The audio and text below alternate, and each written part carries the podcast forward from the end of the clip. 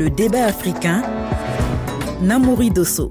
L'Afrique doit apprendre à se nourrir par elle-même et à contribuer à donner de la nourriture au monde. Nous en avons le potentiel. Nous sommes 1,4 milliard d'habitants, établis sur plus de 30 millions de kilomètres carrés, avec plus de 60% des terres arables non exploitées de la planète. Comme l'affirmait il y a encore quelques mois le président sénégalais Macky Sall, avec plus de 60% des terres arables mondiales non cultivées, le continent africain peut nourrir sa propre population ainsi que le reste du monde. Mais comment y parvenir? D'après un rapport des Nations Unies publié l'an dernier, une personne sur cinq souffre de la faim en Afrique. Alors, où en sommes-nous depuis le sommet Dakar 2 sur l'alimentation en Afrique qui avait lieu en janvier 2023 au Sénégal? L'Afrique a-t-elle développer sa production alimentaire et agricole? Peut-elle réaliser son objectif d'autosuffisance alimentaire? Enfin, l'Afrique est-elle sur la bonne voie pour atteindre ses objectifs de sécurité alimentaire et de nutrition? Bienvenue dans le débat africain. Avec nos invités, nous allons tenter de répondre à l'ensemble de ces questions. De Dakar au Sénégal, nous sommes en ligne avec Olosib, conseiller régional en charge de la recherche et des évaluations de la sécurité alimentaire en Afrique de l'Ouest pour le programme alimentaire mondial. Également avec nous de Douala au Cameroun, Elisabeth Atangana, membre du conseil d'administration de l'Alliance pour la souveraineté alimentaire en Afrique. Enfin, Mamadou Goïta, directeur exécutif de l'IRPAD, l'Institut de recherche et de promotion des alternatives en développement, une institution basée à Bamako, au Mali. Merci à tous les trois d'être avec nous. On va tout d'abord débuter avec une question pour nos auditeurs. Qu'est-ce qu'on appelle l'insécurité alimentaire, Mamadou Goïta? Merci beaucoup euh, pour euh, ben, cette question qui est réellement une question importante parce que non seulement elle a des implications par rapport à, la compréhension collective que nous avons, mais aussi aux, implications sur la manière d'aborder la, problématique. Donc l'insécurité alimentaire, c'est quand les conditions ne sont pas réunies pour une communauté pour accéder à de la nourriture de qualité en temps réel dont on a besoin, mais avec aussi les qualités nutritives nécessaires pour pouvoir exercer son métier ou le travail qu'on fait, qu'on soit élève ou qu'on soit étudiant ou travailleur.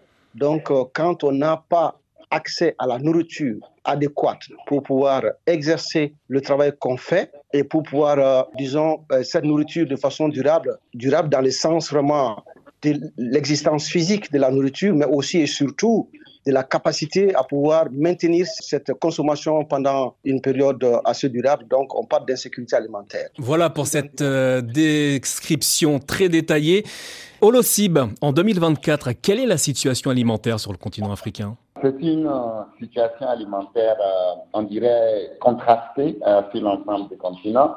Si je prends l'exemple concret de l'Afrique de l'Ouest que nous suivons au quotidien, on s'attend à ce que cette année, près de 50 millions de personnes ne puissent pas faire face à des besoins alimentaires pendant la période de juillet-août pour l'Afrique de l'Ouest. Donc, euh, en lien avec la définition que M. Goïta vient de donner, euh, cela représente à peu près 10% hein, de la population euh, de l'Afrique de l'Ouest. Mamadou Goïta, est-ce à dire que l'Afrique n'a pas fait de progrès au sujet de sa sécurité alimentaire ces dernières années? Alors, l'Afrique a fait des progrès, comme tous les autres pays dans le monde, hein, en termes de production. Parce que quand on regarde les statistiques, l'évolution des productions, on constate vraiment qu'il y a une évolution de la production. Mais les problèmes structurels de fond n'ayant pas été abordés euh, de la manière la plus adéquate, on est confronté à plusieurs autres phénomènes. Par exemple, la question dans beaucoup de pays, la production, elle est suffisante. Mais quand on regarde comment est-ce que les zones à haute potentialité de production les connecter à des zones déficitaires, ça pose un problème. Quand vous parlez de déficit et de connexion, de quoi, à quoi faites-vous référence précisément? Si on regarde en termes d'infrastructure, il y a un problème important euh, qui, qui, se pose. Il y a des pays qui produisent suffisamment de la nourriture pendant euh, des, saisons, la nourriture, certaines productions étant saisonnières, mais pour conserver ces produits, les transformer et les rendre accessibles à d'autres parties de la population, ça pose un problème. Mais si vous regardez globalement ces continents-là, vous allez voir que les statistiques de production. Mais quand vous dites que ça pose un problème, c'est quoi précisément? C'est un problème de transport, de logistique? C'est des investissements qu'on n'a pas fait justement. Les routes ne sont pas adéquates, les moyens de transport sont souvent très vestueux, vestueux donc ne permettant pas d'apporter la nourriture à ceux qui en ont besoin. Et puisque aussi les dispositifs de stockage, les dispositifs de transformation n'étant pas à la hauteur, disons, de, l'ambition des pays, donc on voit qu'il y a une cassure entre toute cette production qui pourrit souvent dans les champs, qui pourrit en cours de route, et les besoins exprimé par une grande majorité de la production. C'est le cas au Sahel, mais c'est le cas aussi qu'on a en Afrique de l'Est, mais aussi à d'autres parties du, continent. Alors justement, justement, Elisabeth Atangana, membre du conseil d'administration de l'Alliance pour la souveraineté alimentaire en Afrique, est avec nous en direct de Douala, au Cameroun. Elisabeth Atangana, est-ce que la situation que vient d'évoquer Mamadou Goïta, c'est une situation que vous retrouvez dans votre pays au Cameroun? Merci de me passer la parole. Je pense que la, description que Mamadou Guetta euh, fait touche également euh, la majorité des pays, que ce soit au niveau de l'Afrique de l'Ouest, de l'Est euh, et même de l'Afrique centrale, et évidemment du Cameroun. Il y a les petits producteurs qui font un travail excellent de production dans les zones rurales. cependant, les zones rurales sont enclavées elles ne sont pas praticables en toute saison. Cela fait donc que lorsqu'il y a surproduction dans certaines zones, les, zones déficitaires ne peuvent pas bénéficier de l'excédent de production des zones, euh, des bassins de production agricole. Donc, euh, cela pose également, ça, pose un problème de distribution et de circulation des produits agricoles. Alors poursuivons hein, sur les causes de l'insécurité alimentaire que l'on rencontre hein, dans nos pays africains. Les années passent, si on ne compte plus les messages d'alerte au sujet de cette insécurité alimentaire sur, sur le continent africain. Concrètement, quels sont les facteurs à l'origine de cette insécurité alimentaire? S'agit-il uniquement d'un problème de logistique ou alors la production est-elle également en cause au LOCIB je pense que les deux, les deux problèmes, les deux problèmes sont là. Il y a à la fois le problème de la production dont j'ai entendu euh, M. Goïta et Mme Atangana tout à l'heure qui parlaient de la disponibilité de la nourriture, d'une production agricole suffisante. Mais si vous regardez un peu à l'échelle de notre continent, la progression de la production euh, n'est pas en adéquation avec l'évolution de la population. Quand vous dites que c'est pas en adéquation, c'est-à-dire? Ça veut dire qu'on a une augmentation euh, relativement lente de la production agricole. Euh, si vous prenez en moyenne, euh, on est entre 3 et 4 de la production, d'augmentation de la production céréalière par an et dans différentes parties du continent, la population croît beaucoup plus vite que le taux d'augmentation de la production. Donc, ça pose déjà un problème. Si vous ramenez toute cette production dont on parle par tête d'habitants, vous voyez aussi qu'on a un déficit important sur le continent sur la disponibilité de nourriture par, par habitant. Le problème fondamental auquel nous sommes confrontés, c'est bien entendu la question de l'accès. Et l'accès à la nourriture, pour beaucoup de millions de personnes dans la région, se situe à deux niveaux. Euh, la question de l'accès physique même à la nourriture, et ça rejoint ce que Mme Atangana et M. Koïta ont décrit tout à l'heure avec les difficultés de mouvement et de circulation de la nourriture d'une zone vers une autre. Euh, mais aussi il y a une question importante d'accès économique qui, elle, est liée principalement, l'accès économique est principalement lié au pouvoir d'achat, au fait que la richesse qui est créée même dans le système alimentaire est une richesse qui est essentiellement localisée au niveau de la production, qui, elle, malheureusement, crée très peu de richesse, alors qu'il y a d'autres segments comme le marketing, comme le transport, comme la commercialisation, qui peuvent créer plus de richesse, mais où on a une très faible partie de la population qui est active. Alors vous venez hein, de nous exposer euh, les difficultés, hein, notamment au sujet de la production, mais en faisant des recherches, j'ai découvert que le continent africain a enregistré d'importants taux de pertes agricoles. Mamadou Goïta, comment est-ce possible? Alors, il y a plusieurs choses. pour compléter, hein, parce que pour compléter d'abord euh, euh, ce qui vient d'être dit, euh, je, pense qu'il y, y, a un autre phénomène extrêmement important dont on ne parle pas aussi souvent, c'est cette déconnexion de la consommation urbaine en Afrique qui s'est vraiment développée au détriment de la consommation des produits, euh, euh des produits locaux euh, que nous avons. Aujourd'hui, quand on voit les riz, parce que quand on parle de déficit aujourd'hui, on est beaucoup plus sur le riz, sur le mil et sur le blé et sur d'autres types de produits qui ne sont pas des produits naturels, les produits traditionnels, disons, de la consommation de la plupart des pays africains. Ce sont des produits importés, c'est ce que vous nous dites. Exactement. Donc, c'est les riz. Mais quand vous prenez aujourd'hui un pays comme le Mali, je donne juste l'exemple, un pays sahélien, le Burkina Faso ou le Niger ou, même le Sénégal, en termes de production céréalière, euh, de mil et de sorgho ou d'autres types de produits euh, euh, liés à la consommation, on voit qu'il y a eu une évolution extrêmement importante. Mais ces pertes post-récolte qui sont de deux natures, la perte de la qualité des produits, mais aussi la perte physique entre les champs et les espaces de consommation dû à la vétusté encore des, moyens de transport, des moyens de, de, agricoles qui sont utilisés pour justement faire ces, euh, euh, la récolte, mais aussi la transformation de produits. C'est important. On est à peu près à 30% en moyenne sur le continent africain. C'est énorme. c'est un chiffre considérable. Elisabeth Atangana, Douala au Cameroun, vous aussi, auprès des, des agriculteurs, des producteurs, vous constatez ces pertes? Évidemment, il y a énormément de pertes, c'est-à-dire que généralement, nous évaluons ces pertes à 30%, et ce qui est beaucoup pour un petit agriculteur. Alors, à ce sujet, euh, nous essayons de travailler à la recherche des solutions endogènes euh, avec certains de nos partenaires comme ASA, euh, Agroécologie Fond, par exemple, pour euh, mettre en place des petites unités de stockage, de séchage par exemple, et aussi des, petites, euh, des systèmes de transport euh, communautaire pour pouvoir évacuer les produits des villages vers les villes, ce qui est insuffisant par rapport aux moyens que nous y mettons. Mais déjà, c'est des solutions que nous mettons en place pour essayer de contrecarrer la perte post-récolte. Alors voilà, si on s'arrête uniquement aux problèmes qu'on peut définir comme des problèmes structurels en ce qui concerne l'insécurité alimentaire sur le continent africain, mais si on s'intéresse à l'Afrique de l'Ouest, diriez-vous que la situation sécuritaire dans des pays comme le Mali, le Niger ou le Burkina Faso y est également pour quelque chose, Mamadou Goïta?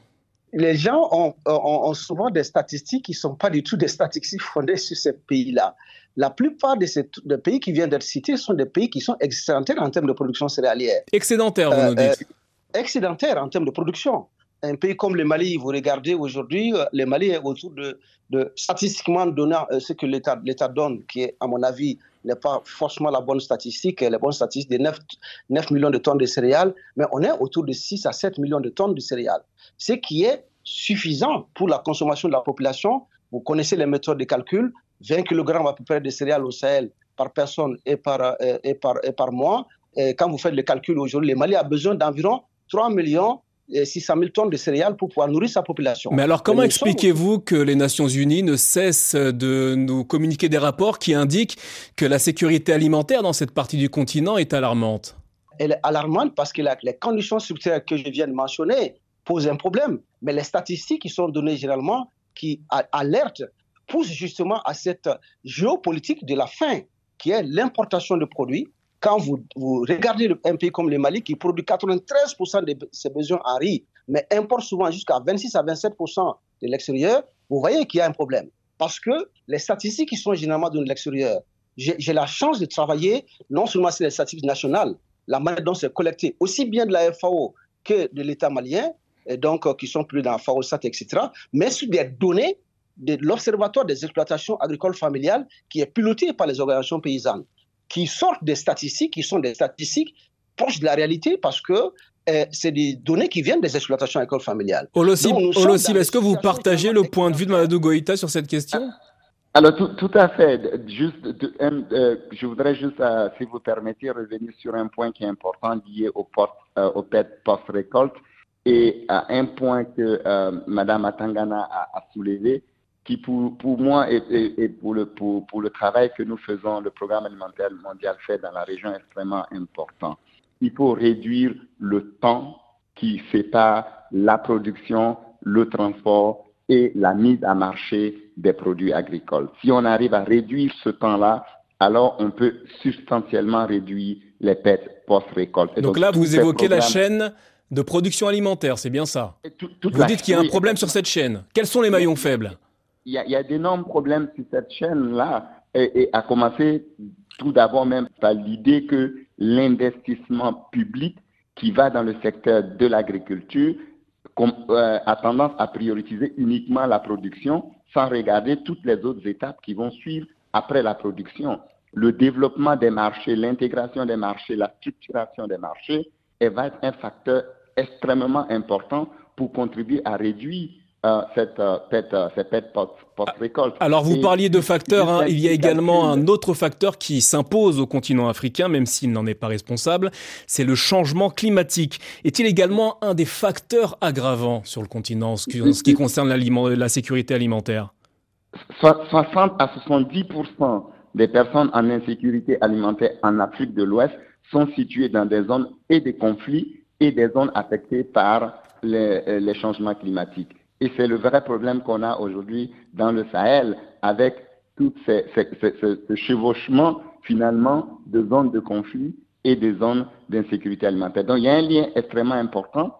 Et l'autre point que je voudrais faire aussi, c'est que tout n'est pas lié à la production. L'insécurité alimentaire n'est pas égale à la production. La production est un élément important, mais il faut voir tous les autres facteurs qui contribuent ou qui contribuent à l'insécurité alimentaire dans la région. Et dans le cas spécifique, les conflits et le changement climatique sont deux facteurs extrêmement importants. Elisabeth Atangana, Douala au Cameroun, comment les agriculteurs que vous côtoyez, comment est-ce que ces agriculteurs combattent le changement climatique? En fait, ce que nous essayons de faire euh, aujourd'hui, d'abord, euh, il y a un problème de, de transformation en termes de transition agroécologique, c'est-à-dire que les, la façon dont les systèmes de production doivent euh, aller justement en termes d'adaptation au changement climatique, puisqu'on ne maîtrise plus les saisons, il y a des inondations, il y a un besoin d'irrigation lors, de la période sèche. Donc, nous euh, mettons en place des systèmes de formation euh, agroécologique pour permettre aux gens de s'adapter à utiliser les moyens traditionnels, les moyens naturels pour euh, réduire euh, les, les, pertes de, production. Et nous utilisons également les semences locales qui sont parfois plus résistantes euh, dans le système traditionnel de production. Et cela fait que quand même, on atteint quand même des résultats malgré les changements climatiques. Et on s'adapte également à, avec la recherche. Nous coopérons avec la recherche, par exemple pour la météorologie, pour être informés de tout ce qui se fait et de comment est-ce que les, producteurs doivent suivre les informations météorologiques données par euh, les pouvoirs publics. Mamadou Goïta, l'adaptation au changement climatique passe-t-il par une adaptation des semences utilisées par les producteurs et les cultivateurs en Afrique? C'est fondamental. C'est fondamental parce que la question de la disponibilité, mais aussi l'adaptation à des, zones agroécologiques spécifiques dépend de la manière dont justement euh, ces semences-là sont préservées, sont améliorées en termes de qualité euh, sur tous les plans, la qualité en, matière de production, mais aussi la qualité en termes de, de consommation. Donc c'est une dimension fondamentale. La question globale de l'accès aux ressources, la qualité du sol, donc, parce que c'est maintenant, comme on le dit, c'est euh, euh, One Health, une santé unique. La santé des plantes, la santé du sol, la santé humaine, ce sont des choses qui sont liées. Et, aussi des animaux. Donc, ce que euh, Elisabeth vient de dire, il y, a, une concentration des efforts aujourd'hui pour non seulement préserver des semences, mais améliorer leur qualité génétique dans le cadre de, de, de, cette adaptation, mais aussi de regarder comment est-ce que on peut éviter cette dépendance hein, de la production agricole africaine. Eh bien, justement, justement, le sujet de la dépendance, c'est le sujet que l'on va aborder juste après le journal. On continuera de parler de la sécurité alimentaire en Afrique et des solutions africaines qui pourraient permettre au continent d'obtenir sa souveraineté alimentaire.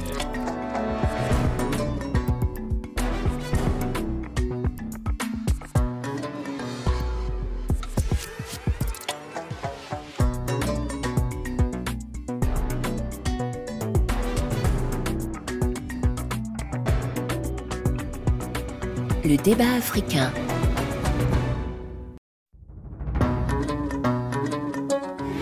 Le débat africain. Namouri Dosso. Bienvenue si vous nous rejoignez dans le débat africain sur RFI. Aujourd'hui, nous nous intéressons à la question de la sécurité alimentaire sur le continent. Avec nous, pour en parler, Olosib, conseiller régional en charge de la recherche et des évaluations de la sécurité alimentaire en Afrique de l'Ouest pour le Programme alimentaire mondial. De Douala au Cameroun, Elisabeth Atangana, membre du conseil d'administration de l'Alliance pour la souveraineté alimentaire en Afrique. Enfin, Mamadou Goïta, directeur exécutif de l'IRPAD, l'Institut de recherche et de promotion des alternatives en développement, une structure basée à Bamako, au Mali. Avant d'aborder la question des solutions hein, face aux défis de la sécurité alimentaire sur le continent africain, j'aimerais que l'on revienne ensemble sur la dépendance du continent. Ces quatre dernières années, le monde a connu de multiples crises, pandémie de Covid-19, guerre en Ukraine, instabilité des cours des matières premières énergétiques ou agricoles, autant de convulsions qui ont une fois encore mis en lumière les vulnérabilités de l'Afrique et sa dépendance vis-à-vis des marchés alimentaires mondiaux. Olosib, pouvez-vous nous expliquer pourquoi le continent africain est-il si exposé Pour voir les, proportions, à peu près un tiers pour les céréales qui sont consommées, en moyenne, hein, sont importées sur, le continent. Et, la question des importations doit être aussi liée à tout ce qui est lié à la question des, pertes post-récolte. Et un exemple concret, c'est que pour notre région de l'Afrique de l'Ouest, la production totale pour l'année dernière euh, de céréales était autour de 77 millions de tonnes. Mais pour pouvoir euh, faire face à nos besoins alimentaires, nous devons en importer 20 millions de plus euh, pour pouvoir faire face aux besoins alimentaires. Donc ça vous donne clairement le ratio et ça vous donne l'idée de cette dépendance alimentaire. Mais justement, justement, le fait que l'Afrique importe autant de produits agricoles étrangers, n'est-ce pas une aberration?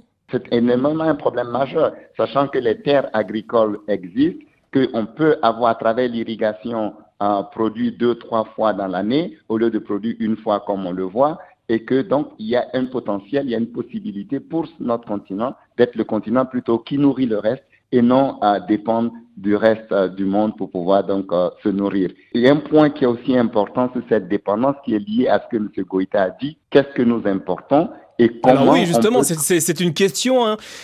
Elle se pose cette question, elle est pertinente. Quelle est la nature de ces importations? Qu'est-ce que les Africains importent dans leur pays? Essentiellement deux catégories de produits alimentaires. Les premiers, effectivement, c'est les céréales. Le riz, notamment pour, selon les zones agroécologiques, ou le blé, euh, selon les zones de consommation, sont les deux principales céréales qui sont importées par les Africains, qui pourtant sont deux céréales qui peuvent parfaitement être cultivées sur le continent et on a suffisamment de terres pour pouvoir les cultiver et nourrir le continent. La deuxième catégorie de produits alimentaires qui sont importés, c'est les produits transformés, les spaghettis, les pâtes alimentaires et tout, les conserves et toute cette autre catégorie. Donc vous voyez que c'est principalement des aliments à transformer à haute valeur ajoutée que nous n'arrivons pas à produire, à transformer sur le continent qui sont importés. Elisabeth Atangana, l'an dernier, vous avez participé à une opération qui s'intitulait Je mange camerounais. Racontez-nous quel était l'objectif de cette opération. Alors, euh, je pense qu'il euh, est important de relever effectivement que la crise en Ukraine pour nous a constitué une opportunité. Parce que c'est une question que nous avons toujours décriée d'importer les produits alors que nous pouvons euh, nous-mêmes produire. Alors, avec les efforts réalisés avec AFSA, nous avons engagé une étude sur les systèmes alimentaires et cela nous a fait aboutir à dire qu'il faut renforcer la consommation des produits locaux. Mais cela Quand vous dites produits locaux, vous faites référence à quoi exactement? Quels sont les produits locaux qu'il faut consommer? Nous avons une diversité de produits locaux. Nous produisons du riz, nous produisons du sorgho, de la banane, du macabo. La liste est vraiment longue. Mais ce que je dirais, c'est qu'il euh, faut faire quand même un travail au niveau structurel, institutionnel, et ce que nous avons aussi entamé en termes de plaidoyer, et nous nous réjouissons des nouvelles réformes. Par exemple, au Cameroun, le gouvernement a adopté la politique d'import-substitution. Pour nous, c'est un grand espoir. Maintenant, il faut faire accompagner cette politique d'import-substitution par euh, le renforcement des capacités organisationnelles locales, l'accès aux services financiers adaptés pour les petits producteurs, n'est-ce pas, le désenclavement, le développement des partenariats publics-privés et aussi l'accès aux, technologies pour développer toutes les chaînes de valeur qui sont à haut potentiel et qui peuvent assurer la sécurité, la souveraineté alimentaire et nutritionnelle dans notre pays. Mamadou Goïta, miser sur les denrées produites au niveau local, n'est-ce pas le début de l'indépendance alimentaire pour l'Afrique? Tout à fait. Euh, je pense que l'Afrique a été piégée pendant longtemps. Les années 80, avec le programme d'ajustement structurel, on a mis l'accent sur euh, l'accès au marché international en poussant la plupart des pays, même des pays sahéliens, à aller vers la production de, produits commerciaux, comme le coton pour le cas du Mali, le Burkina Faso et la Côte d'Ivoire, par exemple, avec le café cacao, le Ghana, donc qui ont contribué justement à affaiblir la sphère de production de la nourriture de consommation.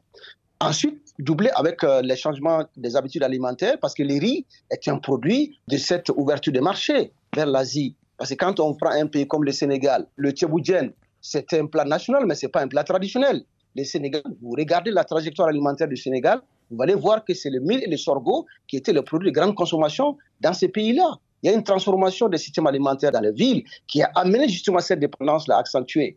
Tous ceux qui sont dans les blés aujourd'hui, comme la Somalie ou d'autres, c'est l'aide alimentaire, c'est des pays qui ont connu des crises. L'aide alimentaire a ramené le blé progressivement et qui a constitué l'élément de base et qui se trouve aujourd'hui piégé complètement dépendant de l'extérieur. Vous venez d'évoquer l'ouverture des marchés. À ce sujet, ne faudrait-il pas davantage de protectionnisme de la part des pays africains en ce qui concerne l'alimentation de leur population? Il le faut, c'est indispensable aujourd'hui. Nous avons dit qu'il faudra protéger la production locale.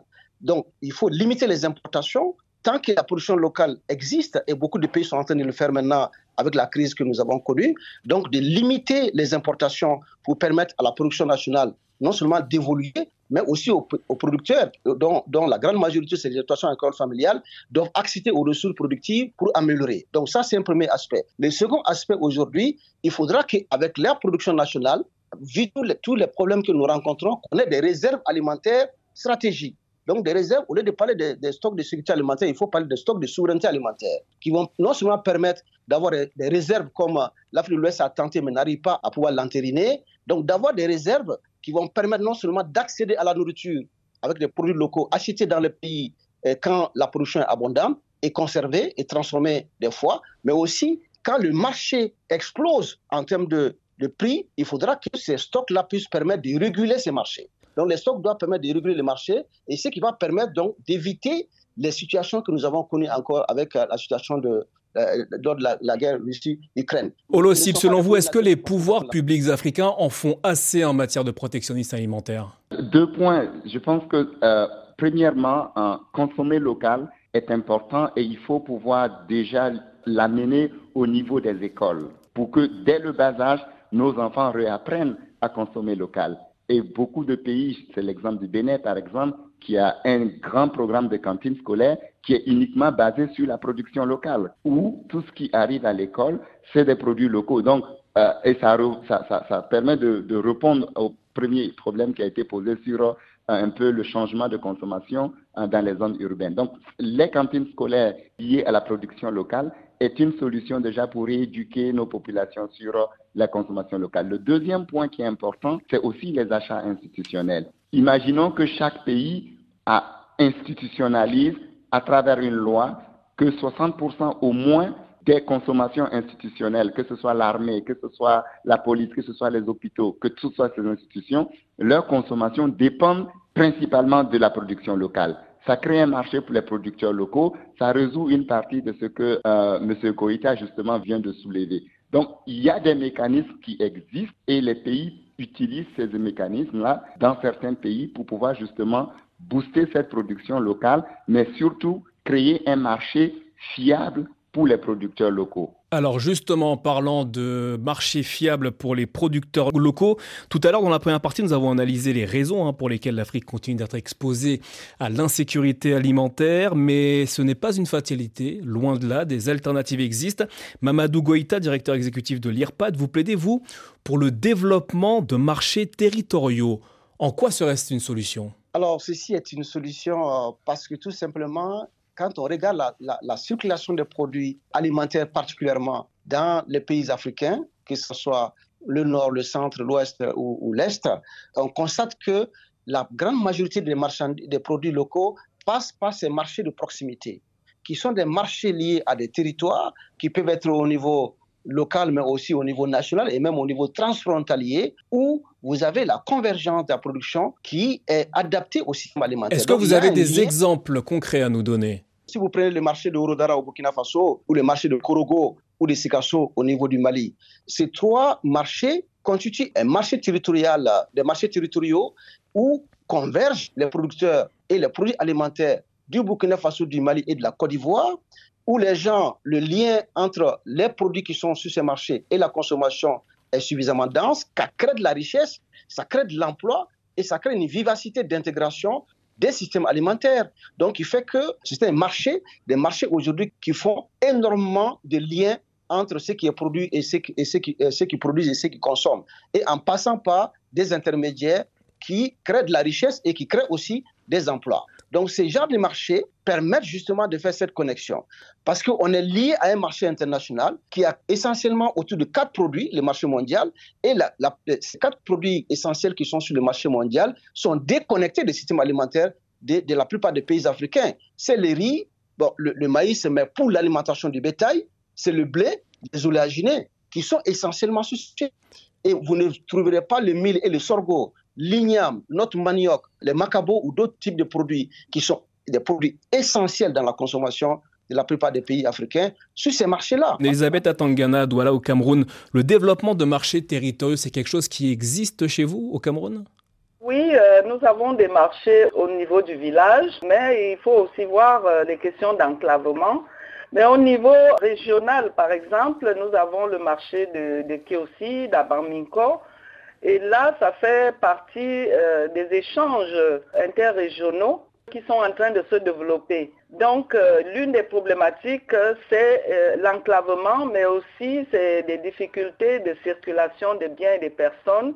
Et cela touche donc le plaidoyer que nous menons auprès de nos gouvernements pour justement faciliter cette circulation des produits locaux pour que les consommateurs puissent les adopter parce que les produits extérieurs font concurrence aux produits locaux. Les produits extérieurs coûtent beaucoup moins cher et les produits locaux coûtent assez cher et ne sont pas à la portée des ménages pauvres. Donc, il faut faire en sorte que les coûts de, production soient réduits pour ramener les produits à la portée de chaque Camerounais. Olosib, on vient d'entendre Elisabeth Atangana et Mamadou Goïta hein, nous parler du développement et des avantages hein, des marchés territoriaux. Mais selon vous, est-ce que le fait d'agir au niveau régional permettrait de stimuler les échanges entre les pays qui ont des spécialisations agroalimentaires différentes? Absolument. Et puis surtout aussi, ça permettrait de contrebalancer euh, euh, parfois la faiblesse des marchés intérieurs de beaucoup de pays.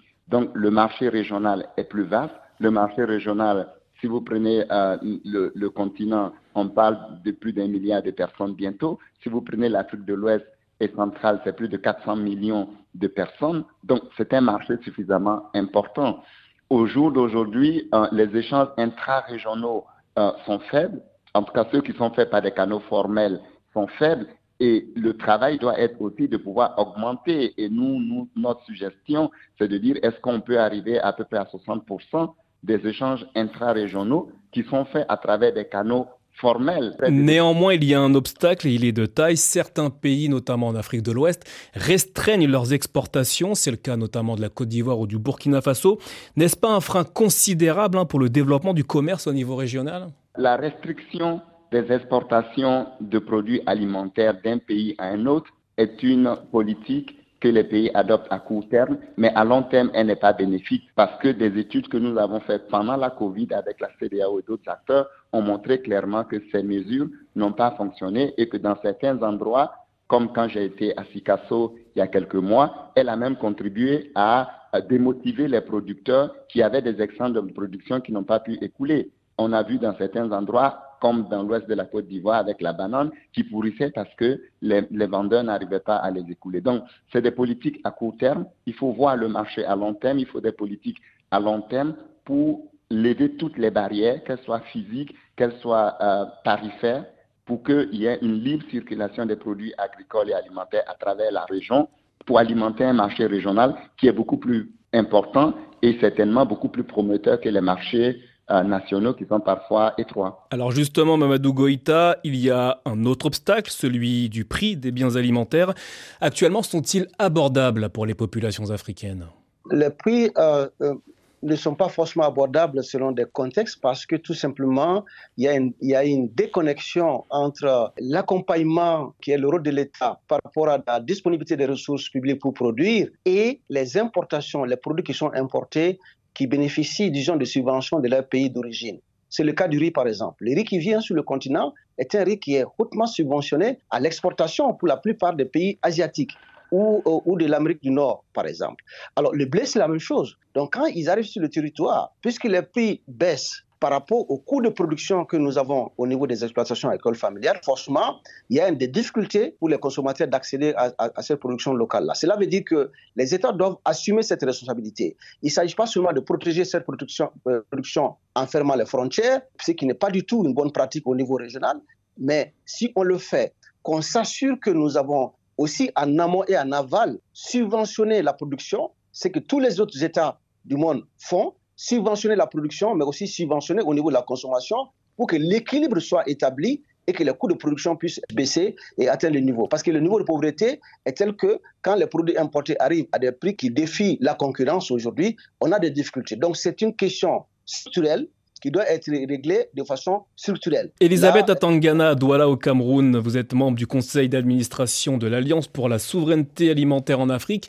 Vous aussi, dans votre pays, vous rencontrez des difficultés liées notamment au prix des denrées alimentaires? Oui, euh, je pense que je l'ai souligné. Les produits venant de l'extérieur coûtent généralement beaucoup moins cher que, la, que les produits locaux. Et cela, c'est par rapport effectivement au coût de production des, intrants agricoles qui, sont, qui ont des coûts élevés. Et c'est pour cela que nous essayons de travailler également à l'usage des engrais biologiques, des engrais euh, réalisés par les populations elles-mêmes, en termes de, connaissances locales, par exemple, et aussi en termes de technologie réalisée avec la recherche pour réduire le coût de production cela permettrait effectivement de, faire en sorte que les ménages puissent accéder à ces produits qui répondent à la culture locale et euh, au système organoleptique des populations. Mamadou Gaïta, enfin, selon vous, au fil des années, quels sont les enseignements à retenir pour développer notamment la sécurité alimentaire en Afrique? Alors, la première grande leçon, c'est que euh, quand votre alimentation est dans les mains de l'extérieur, vous êtes extrêmement vulnérable. Pas seulement sur le plan d'accès à la nourriture, mais aussi sur le plan de développement économique, social et de la stabilité de votre pays. Donc ça, c'est une première leçon. Ça veut dire qu'il y a des efforts énormes aujourd'hui à faire. Et que deuxièmement, quand on confie l'essentiel du système alimentaire à des entreprises privées, on fragilise l'ensemble de la stabilité au niveau international. Donc il faut aujourd'hui faire revenir les investissements publics, les investissements publics en priorité et avec les engagements qui ont été pris par les États africains, particulièrement à Maputo, ensuite à Malabo, de consacrer 10% de leur budget à l'agriculture, l'agro, pastorale et à l'éthique, qu'on puisse le faire. Créer aussi les conditions d'appui, d'accompagnement des marchés territoriaux pour créer de la richesse, mais aussi créer euh, l'accès euh, facile à la, à la nourriture et les réserves alimentaires. C'est fondamentalement par ces biais qu'on peut aider à stabiliser la production, à améliorer la qualité de la production, mais aussi à réduire le coût de production pour permettre que les prix puissent être assez abordables. Et ce sera le mot de la fin de ce débat africain. Merci infiniment à tous les trois d'avoir participé à cet entretien, à ces questions hein, liées notamment à la sécurité alimentaire sur le continent africain. Merci également à l'équipe du débat africain, Delphine Michaud à la coordination, Tagimfa Traoré à la réalisation. De Dakar à Kinshasa en passant par Pretoria, merci de votre fidélité. Le débat africain, c'est également à réécouter sur l'application mobile RFI Pure Radio et sur les réseaux sociaux Facebook et Twitter. Rendez-vous la semaine prochaine pour un nouveau débat africain sur RFI.